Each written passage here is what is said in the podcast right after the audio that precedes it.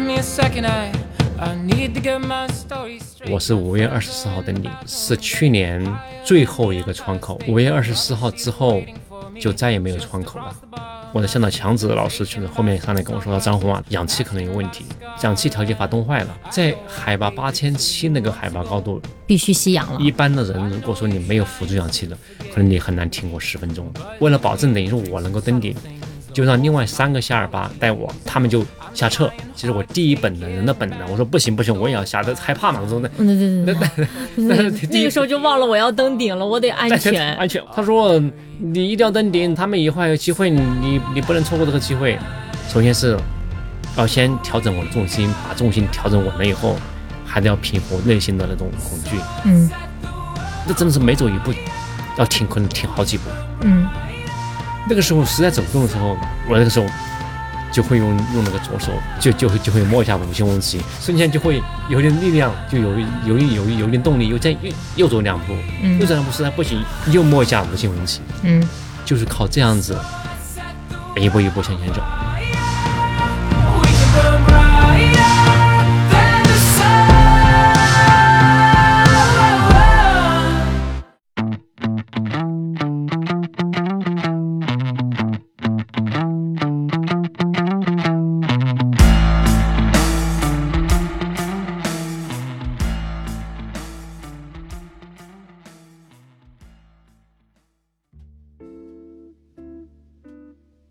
大家好，您现在收听的是中国盲文图书馆播客节目《第二视觉》，我是小五。这是一档关于盲人生活文化的播客节目，希望你能够在这档播客当中了解到以往你不常关注的群体以及他们的那些事。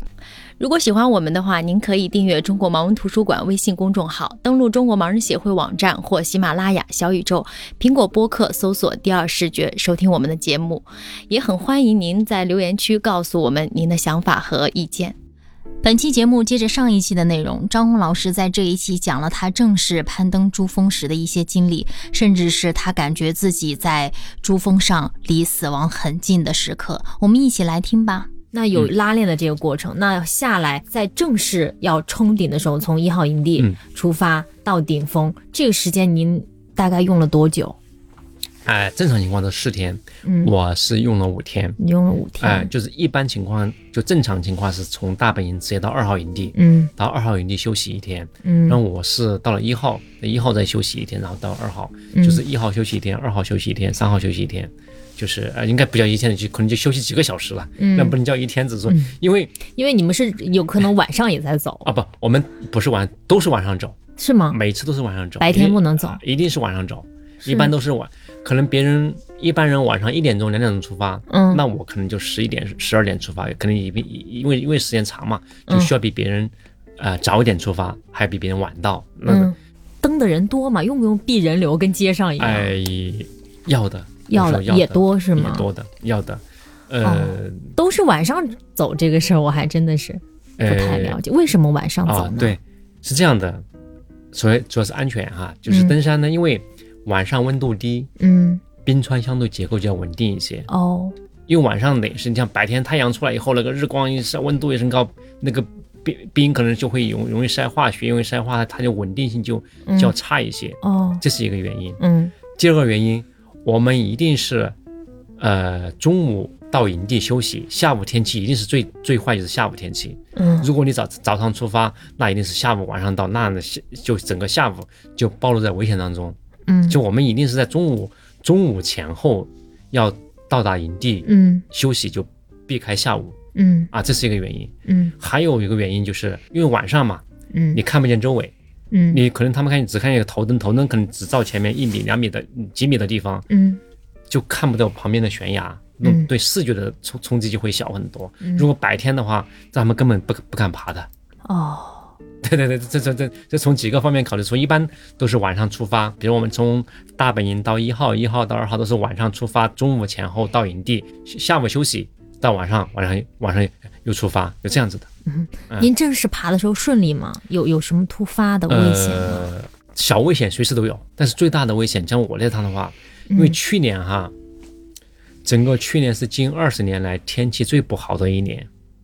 不好是就天气恶劣。呃，你们呃可以去查资料，去年珠峰的登顶率是近几十年最最低的，平时可能之前都在百分之七十嗯甚至百分之七十以上嗯的，登顶率，而去年还不到百分之五十，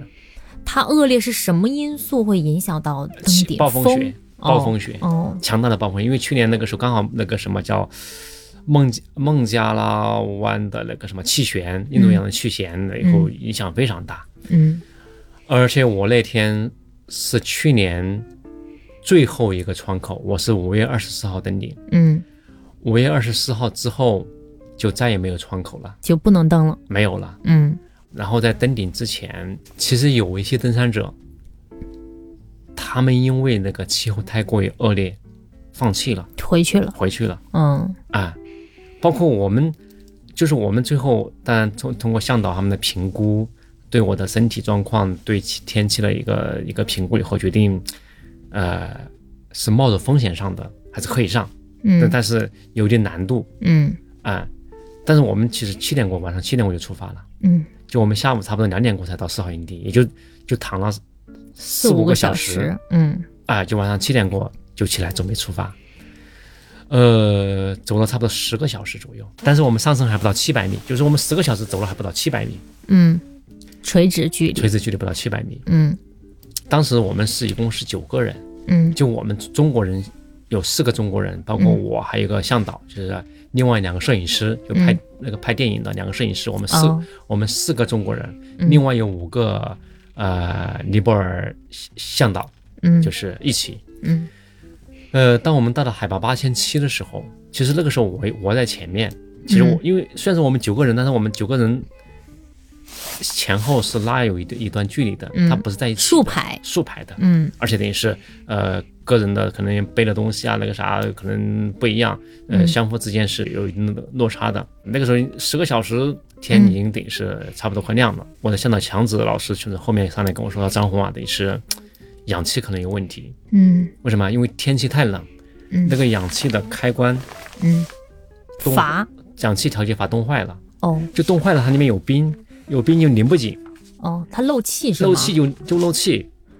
那漏气的话就就到不到嘴里面，嗯到嘴里面就就量就减少，嗯，那这样子人受不了的。因为在海拔八千七那个海拔高度，必须吸氧了。一般的人如果说你没有辅助氧气的，可能你很难挺过十分钟。嗯真的是你很难等于是就会有很致命的危险。嗯后来他们就包括他本人，嗯还有两个摄影师，嗯呃，两个夏尔巴，就一他们五个人下撤了，嗯就把他们准备的氧气就留下，全部给我了。为了保证等于是我能够登顶，就让另外三个夏尔巴，两三个体力最好的夏尔巴带我嗯，啊继续走，然后他们就下撤，那就剩下您和三三个夏夏尔巴。三个夏尔巴，夏尔巴为什么呃他夏尔巴用不用吸氧在他登们也顶肯的定时候要？肯定要吸氧，但是他们用的氧气肯定相对要少很多。肯定那要您吸跟氧夏尔巴也没法交流呀、当那个时候强子说他们要下，其实我第一本能人的本能，我说不行不行，我也要下，但是害怕嘛，我说那嗯，对对对那 哎对对， 那个时候就忘了我要登顶了，我得安但是全。嗯安全，我天，我想我我说我要下我要下，我说不行，你们不下。他强子说他说你一定要登顶，等于等于是我，他说他们以后还有机会，你你不能错过这个机会。那个他这么一说，因为在那个海拔高度，脑子里面是脑子是迷糊的，嗯，脑子里面是没有是没没有法没法特别考虑充分的思考，完全没有去思考，那个时候脑子里面就一一一片浆糊。嗯他一说就推了我一把，你是你是没没法控制你的思维的，你知道吧？嗯就到山上以后，你想问题啥全就就就跟傻子一样，知道吗？那时候因为因为缺氧嘛，嗯脑子里面整整个身体缺氧，你你你没办法去思考。他推了我一把，我就就走呗，就这样子。结果走了一段儿，我突然醒了过来，知道吧？那时候我突然发现我不对啊呀、我说他们说这三个乡巴不会讲中文，对 呀、我我理解的是不是？呃，如果一定要留留留个人的话，留下想强子，那你你他能指导你、啊。对对对，只有走了一段以后才反，我才我才反应过来，嗯我说他们不会讲汉语，我也不会讲英文，怎么弄？我 说这一下子我就完了完了，我说这这个时候我说我说我不行，我要下去，结果下去那他们怎么他指导们你他们已经已经已经走远了，知道吗？哦，那这个时候那个时候我真正的感到了恐惧，那是害怕我第一次感觉到那 是因为没有人可以交流了。，对，而而且在那个海拔高度。狂那个差不多时速有六十公里的那个是风风狂风，嗯而且我们戴着氧气面罩，就是嘴巴、鼻子全部都全部是罩住的。嗯那个时候可能我就会简单的上啊、什么 go 啊、up 啊，说着说就 slowly 慢一点、慢一点，slowly slowly，我只只只会讲这 个，其他的我不会讲，知道吗？关键性的对指关键导性的词，然后就是这样的词，在那个海拔你可能就在身边，你要靠吼才能听到，嗯因为我戴着面罩，外面吹着又狂不风，好沟通，不好沟通不好听到，可能我们我我不知道，我们平时看电影也好看视频，看那种在高海拔，一般都是用肢体语言，哦，就他们就就他比们划一下，就他们正常人哈看得见的也是用肢体语言，嗯尽量少说话，嗯，因为你一说话的体对你的体能消耗就很大，很大，你知道吧？那个是真的是叫只只能这样子豁豁出去了，嗯那走不动啊，那怎么办？而且可能之前在之前的时候，啊、我们讲专注的话还没有百分之百的专注，嗯，可能你还是有一部分依赖着，还对对对对，还还有一部分依赖，有强子在，有还有哦对另外还有一共有三个中国人在，对不对？两个摄影师，他们喊一嗓子对你来说也是对个嗯对提对，醒，哎，也是个嗯提醒的意思，这我能听，我能听懂嘛？不管怎么样的也是，嗯但是但到这个时候，我觉得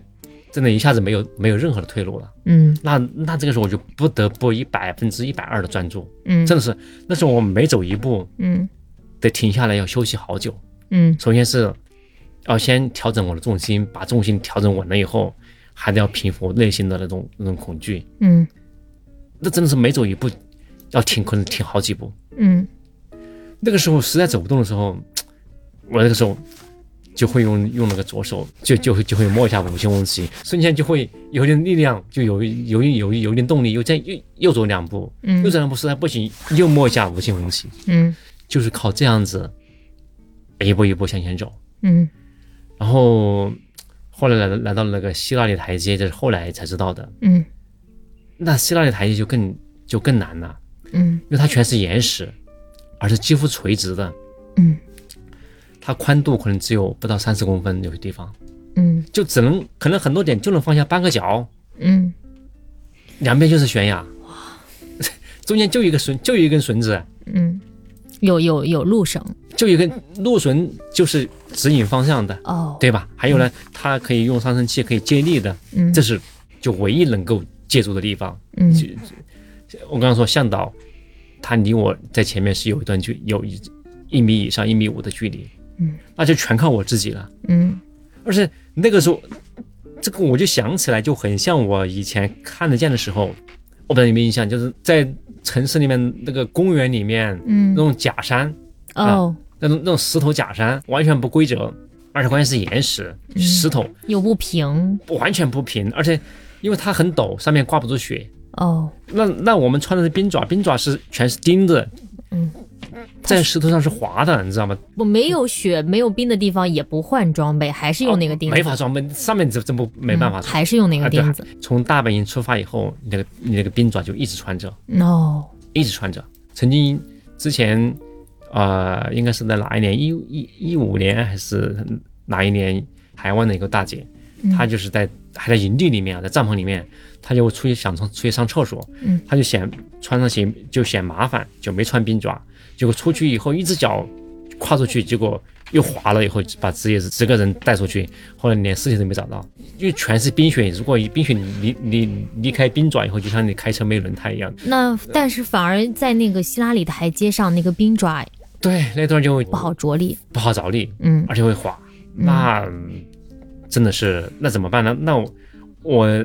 只能把自己重心降低，基本上就蹲下来了，就尽量的也是重心就会就会低一些，就会稳一些。嗯然后，那我根本就不敢随便乱跨步，你不知道跨出去是哪里，可能旁边是悬崖，只能用手在前面的不断地去摸。嗯那我们看盲人的话，你单手的去摸还摸得到，但是我们那个戴手套啊，戴羽绒手套，嗯你没有触感的，嗯，没那么直接，没那么直接，而且还得用力去摸。嗯这个地方，如果说像我们如果不戴手套的话，就大概感觉这这个地方能不能够用力，对吧？能够感觉能感觉得到。但是你戴着厚的羽绒手套，上面是软的，要使劲去用力去找这个点。哦，比如我摸到一个点以后，这个地方能不能放脚？光摸到还不行，还去试一下，去周围去按一按，看能不能够能不能够落脚。嗯那这个其实也是一个体能的消耗。嗯当摸到一个点以后，你也不可能随便跨出去，你还得再去摸一个点来支撑你的身体啊，对不对？就是嗯三点能够能稳定稳稳定嘛，再去找一个点，嗯找准以后才把这个脚跨到你刚刚手摸那个点去嗯，啊。这段只有十二米，花了一个多小时才爬上去十二米一个多小时，啊，而且也全靠自己。基本上全靠自己。嗯关键在那个海拔，我刚刚说了，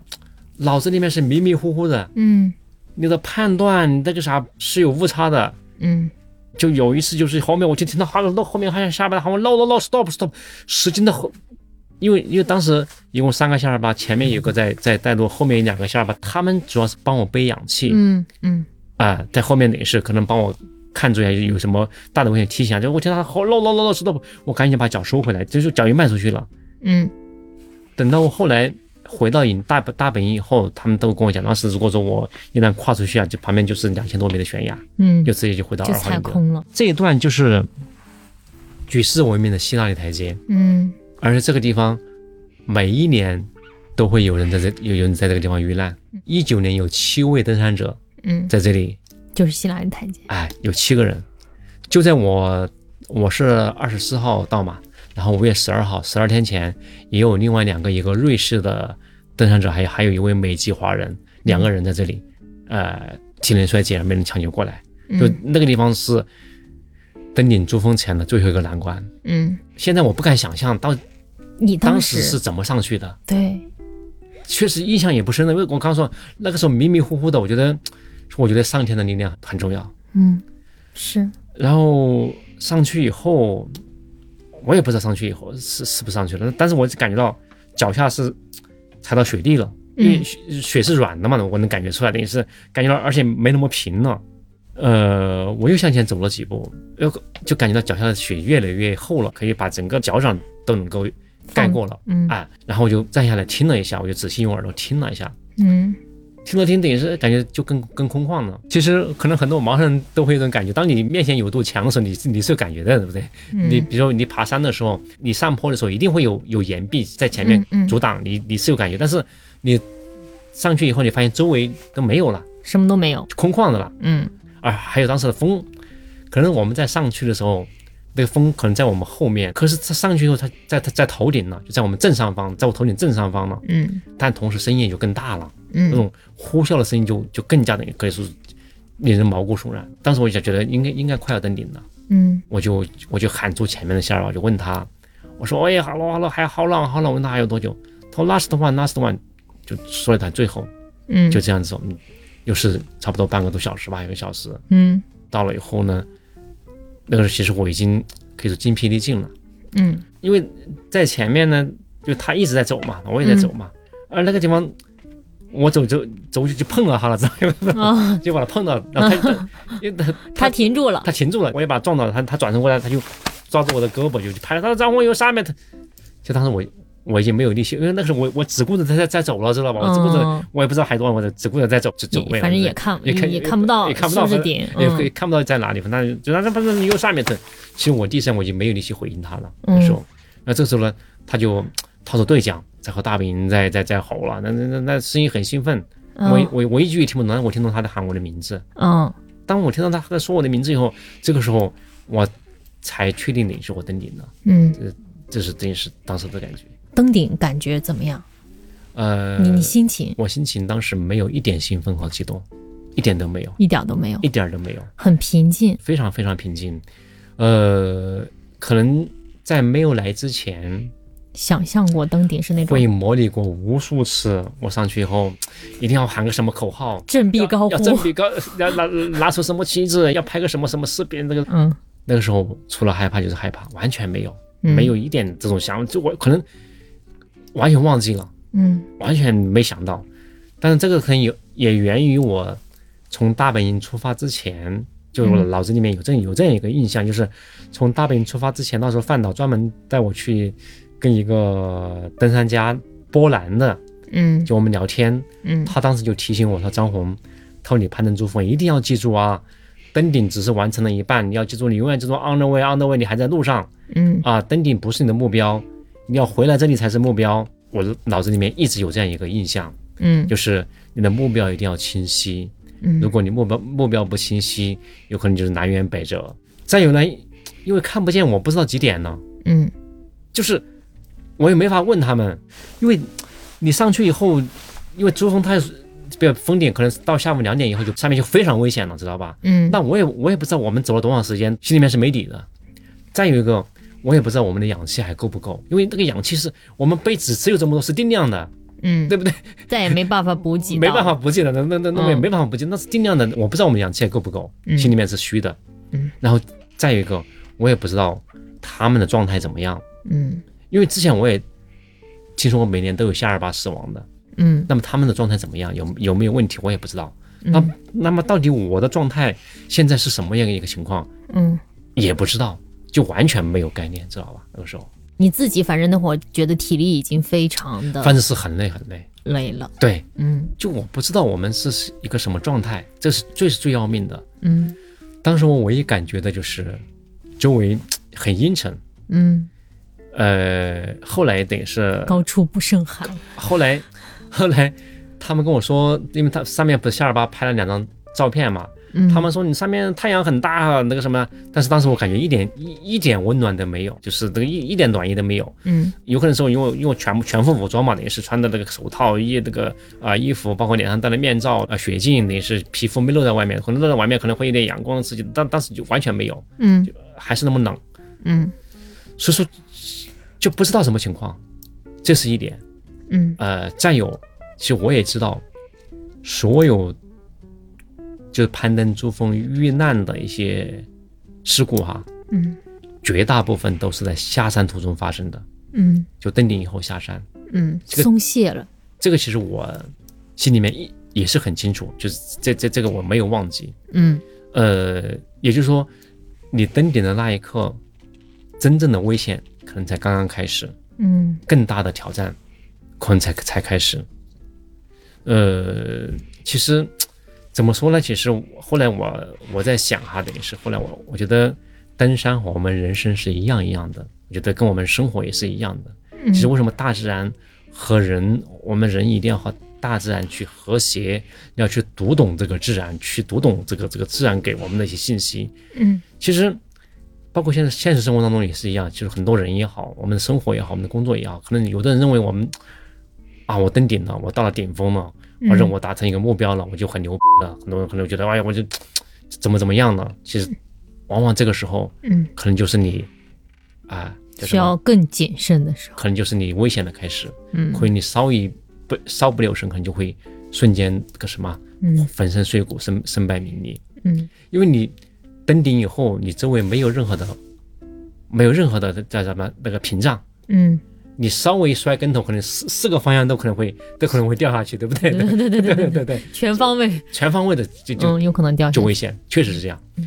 那去去了那个顶以后，呃，是必须要嗯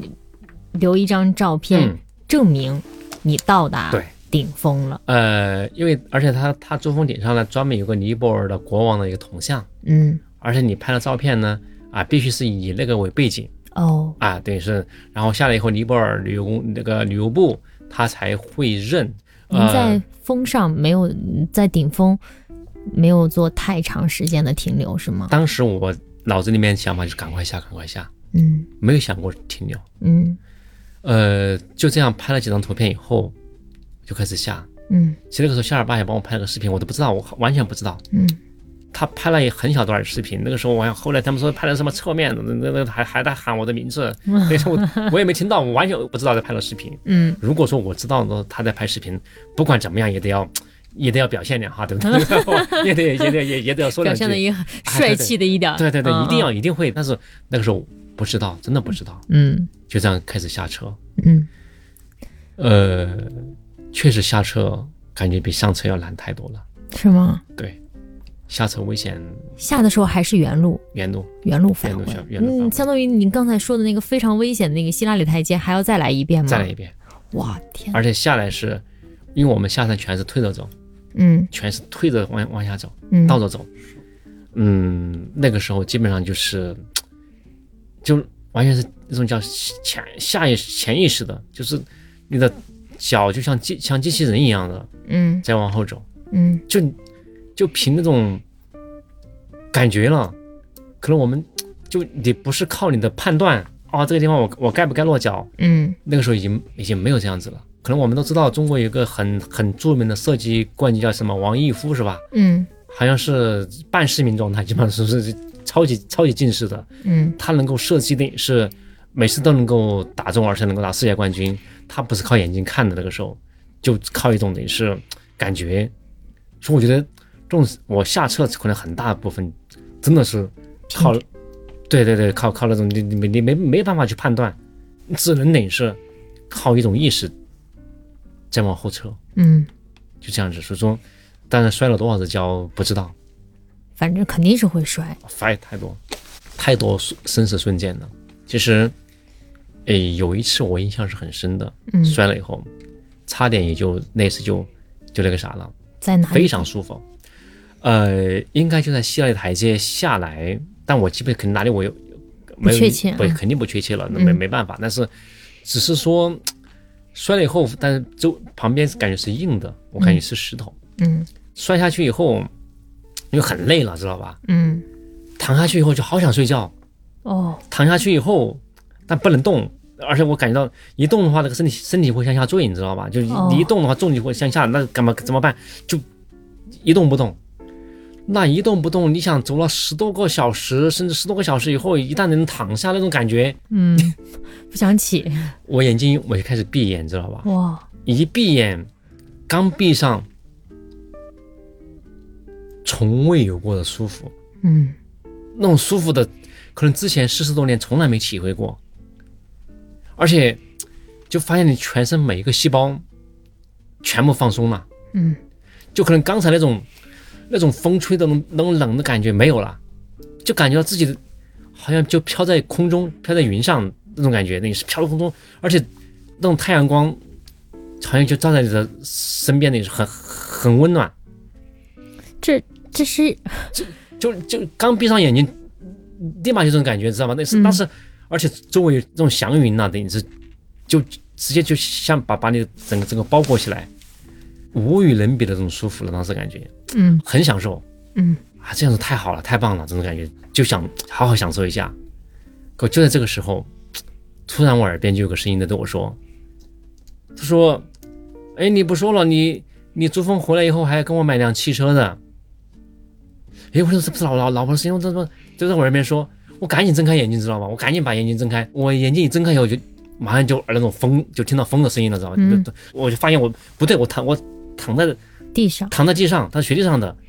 我想我我不不行不行，我我不能闭眼，我就死死把眼睛给睁开。我说嗯我不行，我我还要回去。我说了，因为我说我老婆等于是拿了驾照好多年，等于是还没还没摸过还方没有向盘，车呢。 对对，还没摸， 就这样子。我说不行，我要我要我要起来。那这那起不来怎么办呢？这个时候我就用左脚嗯左脚后跟等于是呃把那个膝盖蜷起来，撑住地面，能够把身子简单的稳住，然后另外一个脚右脚去找一个支撑点，到到到处去滑了。嗯刚刚那段时候可能瞬间可能只有几秒钟时间，对不对？嗯，那但是我想那时候你可能已经意识混沌了。混沌了，这可能就短短几秒钟。嗯但夏尔巴，我刚才说他我们之间有一段距离的，他一定、一定没在我身边的，知道吧？那时候，嗯那我就用右脚去去找一个点，找找找，哎，后来找到一个点了，可以，嗯因为我用脚我用我用脚往下往下推推不动，嗯说明这个点可以支撑了。这个时候我就赶快慢慢的向右转身，嗯把手伸过去，抓住我这这边的落笋，哎，跟这个时候后面的夏尔巴就下来了，然后他就把我手抓住，然后嗯我就这样拼命的站了起来，嗯， 就这这这次感觉，哇，我听得都紧张。充满鲜花的世界到底在哪里？如果它真的存在，那么我一定会去。我想在那里最高的山峰矗立，不在乎它是不是悬崖峭壁。用力活着，用力爱，哪怕肝脑涂地，不求任何人满意，只要对得起自己。关于理想，我从来没选择放弃，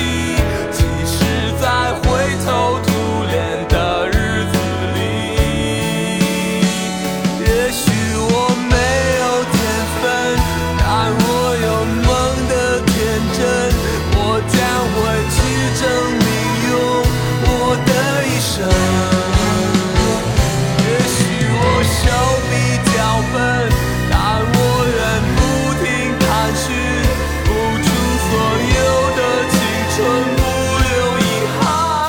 我觉得后来我在想，这回忆这个过程，我觉得人，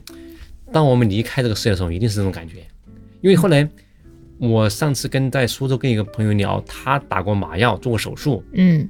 他打完麻药的那一刻，瞬间也是也也会这种感觉，是，哎，所以为什么可能之前我们听听说过，人啊，你来的时候是哭的，当你离开的时候，那段时间是很舒服的，那那瞬间是很舒服的感觉，应该是这种感觉。所以你认定那个时间可能对，自就是己处在一个很危险的边缘了。后来才知道，嗯但当时如果说我刚说，如果耳边我没听到我老婆的声音的话，嗯可能就说为什么刚刚你提到很多人呢、嗯之前为什么八千米以上有那么多路标？嗯所谓路标就是很多人坐一坐就起不来了。嗯可能他已经很累了，他只告诉我自己，我只要坐个一分钟我就马上起来，知道吧？嗯他知道，他知道我不能坐太久，嗯我只要休息一分钟我我就马上起来。可能他还坐下去，没有可能还不到十秒钟就再也起不来了，等于就是有那种感觉对，有了，那种感觉了。他如果他身边没有没有人陪他，提或者醒个啥，他是无论如何就没没没没那个啥了，知道吗？所以说嗯很多、很多都是这样子。因为什么？因为这个到了一定海拔海拔高度以后啊，他会有幻觉，人会产生幻觉。嗯这个在我一九年去那个穆斯塔格的时候，我们有个队友，他登顶了以后，他就往一边跑，你知道吗？往往那个悬崖边走。哦，呃，旁边我说：“哎，你去哪里？老李？”他说：“哦，我我我刚把车停好，我的钥匙还没拔呢。”他去拔钥匙，你知道吗？ 哦，天哪好好悬呀！我觉得，所以说，然后我当时说：“不不不，他这他对不对不对就就把把把拉回来了，知道他他哦一下子醒悟过来，这种是有的，你知道吗？天很多这种这种，所以说为什么其实呃，珠峰到最后很多遇难的嗯都是并不是你摔伤，嗯，并不是你真正的你是那个啥，很多都是因为这种这种你是是没自己没办法控制的就出现的问题，可能跟缺氧还是有一定的肯定关系因。为缺氧以后你脑子里面迷糊的，你的意识就乱了嘛，是是这样子的。对，您是相当于是一下子醒过来，是您妻子喊了你一声，她在你心里是非常非常重要。呃，因为整个攀登的，包括去珠峰，包括这么多年，嗯从我刚刚说了，我们他认识我眼睛刚生病的时候啊，我们认识，然后他一直啊陪我。那个时候他受了很多委屈，因为这眼睛看不见啊，脾气会很暴躁。嗯那个时候态度是非常非常不好的，嗯有时候对他等于是甚至莫莫名其妙的找一个骂骂骂他呀，甚至这个发脾气啊，你完全是嗯叫现在就就无理取闹。嗯啊，包括他全部承受过来，后来他家属的嗯一种不理解，后来是我就一直在想，能够做点什么事情，让他甚至让他身边的人，他的家属能够觉得，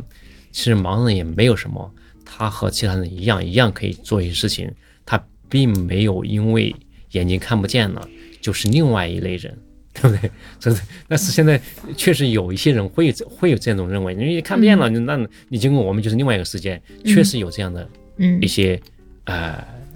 看法。但所以说他和您一直都是互相支撑。对他一直是一直一一直是在默默可能牺牲了他的所有的嗯爱好兴趣。说为什么在去珠峰之前，我专门带他去的是海边，因为他之前一直梦想要去海边看一看，嗯但是那么多年一直，甚至我们在上海待了十年都没有去过海边。哦为什么？因为那时候我脑子里面想的是我要干什么啊、就是要一心拼事业，对，那个时候脑子里面就准备，那个时候总有一天会去的吧，对吧？总有一天那个啥，那么就就就就这样子一一一晃就十十十几年、二十年过去了，就一直一直没有。那那当时我想，这次去尼泊尔还能不能回来，我不知道，心里没底，所以说就出发之前就带他去了上这个深圳的海边。嗯我当时是说，当时他非常非常开心，因为他一下子等于是几十年的，可能对他来说是可能很大的梦想，但当时对我来说不算什么，知道吗？ 嗯哎，并且我觉得您妻子，因为我之前也看过那个纪录片嘛，我看你，我觉得您妻妻子是特别有生活智慧的，因为我我印象我们，因为我们当时是好几位一起看的那个，有一个就是还没有剪辑完成啊，嗯对就当时是一个相当于是素材阶段对。他说，因为他您刚才提到您带他去深圳的那个海边，然后他说，嗯，老张的梦想是高山，我的梦想是大海。在这里，我觉得高山和大海是可以在一起的。哦，我觉得他说的好有哲理啊！我觉得哇，太太厉害了，他很厉害。他很单纯，但是确实人非常善良。对，并且你因为我因为我我我看到那个里面他笑的那种啊，这真的是跟孩子一样，很对很单纯，很对很单纯的那种开对对心对，就是因为看到海。对对对但是他看到海自己高兴的时候，还是会和你连接起来，他对所有的事情都和你发生连接。呃，我看那个时候，我真的非常 感动，我真的很感动。因为整个我们的二十多年，他可以说牺牲了他的很多。嗯呃，就是他说他生活当中可能我就是他的一个一个全部。嗯嗯，所以说为什么说当时有那种感觉，就是在我刚刚说的这种感觉，一定是上天嗯，觉得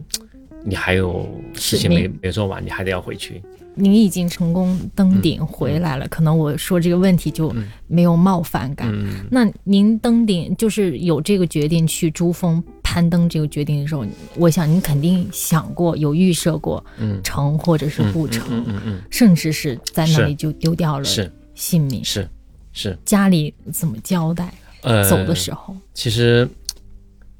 这个呢也是怎么说呢？我也想了很久，嗯呃，因为我觉得人啊，等于是人生一定会到会到去到同一个地方，嗯只是时间长短而已。嗯，呃，从我个人来讲，你再去为了去实现你一个可能很大的一个梦想跟目标去做这个事情，哪怕在路上，对我个人也是值得的。那么对于家人来说，对我老婆来说，当时我这样想的，我说她已经陪伴了我这么多年，嗯，她其实已经牺牲了她很多，她放弃了她很多，可能承受了很大的委屈和压力。呃，我说，如果说我真的是有啥了，可能对他来讲，也许是另外一个，啊、对他可能这我个人想哈，等不是这这这，可可能也许我也也许是我自私的想法，可能是一个更好的局面，因为我觉得，因为我的这种情况让让他在黑暗中陪伴了我这么多年，如果说我真的有个啥，他是否能够脱离黑暗，是否能够能够等于是，呃，过上他，呃自己的一个想象的生活。如果说能够这样子的话，那对他来说，我觉得也是一个好事。这是我个人的想法，嗯、但也许等于是个很残酷，嗯呃，但是我，呃，我在这么想，然后呢，呃，对于孩子来说，孩子也这么大了，他总有一天一定会走向社会。嗯我们父母一定只是陪伴他一个一个阶段而已，嗯你永远没办法一直陪伴他身边。那如果说是真的这样，这样有这一天以后，我相信他就更能够越早去适应这个社会，他能够去学会怎么样让自己更强，学得更强大一些。这确实是我的一个想法，当时我就这么想的。嗯嗯，嗯，了解。嗯，可能他们并不这么想，对对对，别人他们肯定不会这么 他们想。肯定对，但是这个是从您的角度来说，可能这是您自己的想法。因为因为我认为嗯我只能做这么多，我可能这么多年来我都一直在去寻找一个方向来，尽量来给到他们什么。嗯呃，即使现在到这一步以后，我觉得我对我自己来说，我啊、问心无愧。我觉得我所做的这一切，其实也是为了能够给到他们更多的一些叫叫安慰也好，回报也好，我也不知道怎么说，反正嗯嗯，所以说如果真的是没成，我觉得这只说是天命吧。嗯嗯，对，因为那您登完珠峰以后，嗯，登顶的这个过程，可能您全神贯注的在嗯嗯登山的这件事上，嗯但完事儿以后您成功了，嗯还是最终还是得回到现实是生活是当中是来。那是这件事，您完成了这件事，从您的角度，肯定已经完成了一个自我的实现，觉得你挑战成功嗯了，但是回到生活当中以后，这件事对您的生活有什么影嗯响或者是改变吗？呃，其实你刚刚说成功，其实我觉得对我来讲，它只是一个完成了之前嗯，的一个呃就原来一个吹牛的吹牛的一个一个一个一个想法，对，呃，它谈不上成功，嗯呃，但回我刚才说回到现实生活当中一样，呃，这只是一个开始。嗯然后呢，我以前是在我们医院就理疗科一直从事推拿，嗯然后回来以后，呃，可能呢那时候身份就发生了一些变化。嗯现在呢，现在呢，我是在我们医院的那个基金会，嗯呃，就做一些呃慈善公益，就是助医啊、助残呐、助困嗯呐、呃，希望通过自己的可能这点故事也好，那点经历也好，能够去呃做一些事情，能够给到比如说一些人更多的一些呃帮助啊，这是一方面。第二方面呢，就是呃还想继续往前走，嗯，您接下来还有计划？，对对，还想继续往前走。嗯呃，也希望等于是，因为之前，呃，我刚刚说了，可能因为盲人嘛，现在就业的渠道确实也不是那么多，所以我也希望等于通过这个这个事情完成以后，我要慢慢开始学会做一些分享，嗯呃，能够去把这些故事分享出去。嗯呃，一方面呢，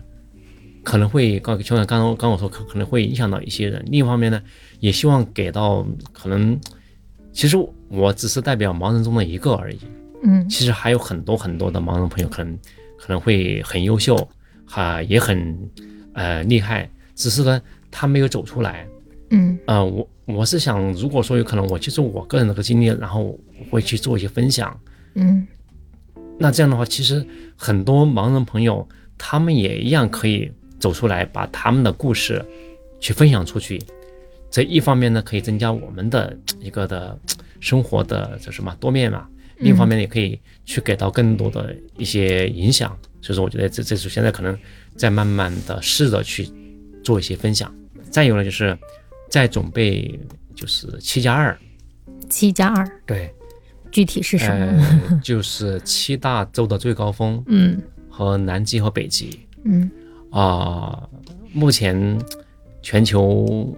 还没有残疾人去完成这个七加二。嗯啊，美国那个艾瑞克他也完，他只是登了七大洲的最高峰，嗯南北极还没去。嗯那我呢，首先是也是一样的，我想，既然跨出去了嘛，嗯哎、就有这个有这个义务和责任，嗯，去超越，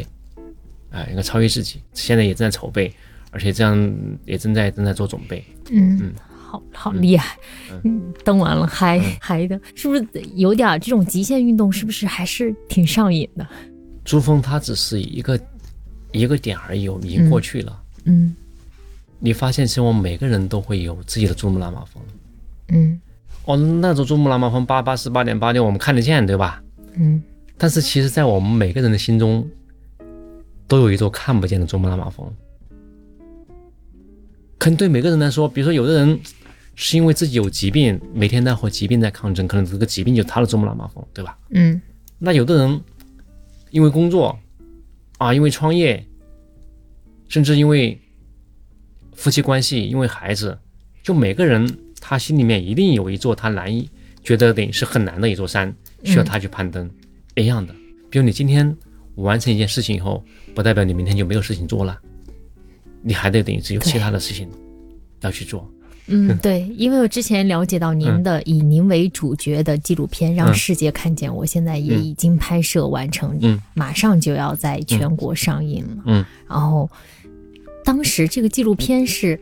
是怎么关注到这件事情，然后呃决定把它拍成纪录片？呃，对导这个演，其实这个哈，我也非常非常感恩那个范立新导演。嗯这个说来也巧，在两年前那个时候，那个时候疫情刚刚爆发的时候，也两年前的春节，呃，对，在二零一九年底就说起这个事儿。当时呢，是一个朋友告诉范导嗯有这样一个人想去登珠峰，啊嗯哎，问他有没有兴趣。但当时那个人跟我说让我把你的故事告诉谁，其实我心里面是觉得这太不靠谱了，我没想过，知道吧？ 那个、嗯就这样子了，就就不了了之了。啊，就把他，然后我就把我之前写过的、写过的我的一个人生经历嘛，就简短的、简短的一个人人生经历，我的整个的情况，呃通过那个朋友发给范导了。嗯哦然后他看了以后呢，一段时间以后，几个月以后吧，就在我刚说，就到了零零年的春节，就疫情刚爆刚爆发，嗯，二零二零年，二零二对二零二零年的是二月份的时候，那个刚大年初一、啊初二我们在成都就就碰面，嗯后面他也说，他是就就是你这样子，你这个故事，我想拍一个故事。那那个时候我我我我啥也不懂，嗯之前没有接触过什么电影啊，什嗯么纪录片，完全完全没有概念。当时他跟我说，我也觉得这事儿呃我我不靠谱，知道吗？嗯我觉得不可能的，因为拍个片、 拍个电影，那是多么。多么多么遥远，多么多么大的一个目标，对吧？对呀不对？你自己都当时他 对，那是演员、明星对对离对我对们对很远离我们的非常非常导远演，对对离对我们对很远的那离我们那很些远人很干远的事情，哎，离离我嗯们非常远。但是、呃，对，是说就这样子，我们第一次见面以后，我也没把我也没放在心上。嗯这是后来山市他就一直给我打电话，怎么怎么怎么的，开开始要这事儿要干怎么样嘛。其实我，结果到了六月六月份，他真带着摄影师就来拉萨了，这个时候嗯就真来了，知道吧？嗯我说我说不对啊，我说我现在我一分钱还没有，这个事儿还能不能成还不知道，那意思。嗯 我说这个事情能不能够成，能不能够去得了，我都没底。那你们现在来就来了，那你们要要有成本嘛，要有要有投入。那到时候如果我不如果我这个事情干不成，你们也投入了，那我心里面会多有过意不去呀、啊我说这这这样我多多对不起你嘛。嗯他说没事儿，张文，他说你不要你你不要过来考虑，你你你平时按你的等于是节奏，你你该干什么干什么，等于是我们就开始做记录，哎，大概就这样子。嗯其实后来我才知道，范导确实人非常非常好。嗯他曾经应该在二十二十多岁都全世界出名了，对吧？就就但反正很很厉嗯因为害他了。得过艾美奖艾，美奖，中国唯一的一个艾美奖导演，对是，呃，而且但是我们见面以后非常平易近人，就没有一点点的价值。嗯，是包括包括这最近我一直住他家里面，我们的鞋子、鞋子、衣服、裤子都是相互穿的，对，我们都成了完全属于生死之交，而、而不是现在，而是从去从我们刚认识的时候，嗯他都是这样子，就是对人都是这种等于是，嗯就发自内心的去去关心爱护，就就完全没有所谓大导演的价值啊，那个人完全没有嗯啊、等于是我我一一点没有，所以一直到我们到去年他亲自到珠峰，他说他珠峰那摄影，他他都全程都在是吗？他到大本营嘛，然后就哦他一直到大本营。嗯他说他这么多年，而且后来我知道，就在我攀登珠峰的前后两年，还有其他几个项目，而且可以赚大钱的项目，他都推了，嗯他都不愿意去做，就很大的项目，而且是而且是没有任何风险的，而且他来拍我这个风险是很大的，对他来说，嗯，万一不成呢？因为也是因为这样子，我们两个人成了可以说是很好的兄弟朋友。嗯为什么？当时他来拍这个片子的时候，所有人都反对，嗯包括他身边的他们电影圈里面的身边的朋友啊，合伙人，那那个什么公司里面，都觉得你这个事情风险太高了。嗯一旦有一旦一旦有点闪失，那可能对他的名誉啊，对他的公司的影响啊、形象都会有都会造成致命的。但他顶住了所有的压力，嗯然后我这边也是顶住，所以说我们两个是当时我们两个是顶着，处于同一境 地同意境地，对不对？所以说，呃，大概就是这样一个背景，说嗯还好，我觉得这一切都源于上天的眷顾，嗯能够一起对，呃，算是比较圆满的，等于是嗯完成了这一、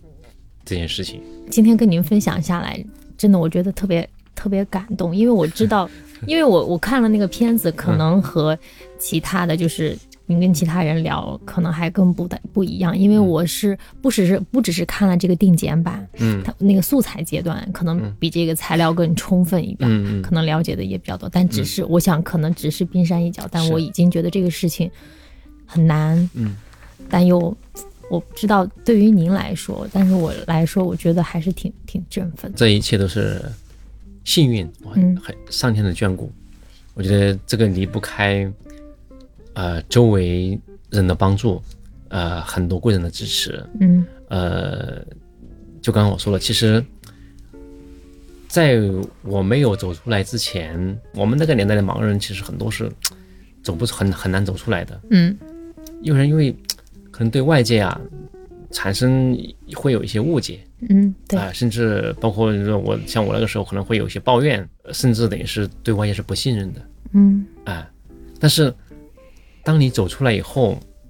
你会发现是不一样的。特别是像我走出去以后，我就觉得认识了很多国外的什么登山爱好者啊，他们他们他们他嗯们那种给你的拥抱、鼓掌加油是发自内心的。对对，我就刚才跟您交流的时候，我好像看到您在在大本营还是有很多的，就比如外国小孩儿、登山家，然后那你直接哎这跟他们这也语言不通，对但对是对完对全融入。那个是那个是我们在徒步过程当中，嗯就在徒 步的比如说山上啊，那个啥一些一一些营地里面，这完全没有任何距离，而且他们给你的那种拥抱、那种鼓励、那种加油、那种完全是发自内心的，嗯就完全真诚的，嗯这就说明，其实我们每一个盲人朋友，其实你一旦能够真正的释放自己，你走出来的时候，你愿意把你的信任给到别人，其实外界会给到你更多，也许和你原来想的不一样。不一。样，真嗯的。可能以前我也会这么觉得，哎呀，我就是这个世界上最不幸的，我怎么这么这么倒霉？嗯但是你发现走出去以后，第一，你也会发现，可能还有比你更你认为更惨，在在他那个时候可能更不如意的，嗯你并不是你你所认为的不幸的。嗯同时，你也可能会发现更美好的东西，你也可能会发现等于是那种真正的给你带来呃美好和和和和爱那种那那种信任那种包容。嗯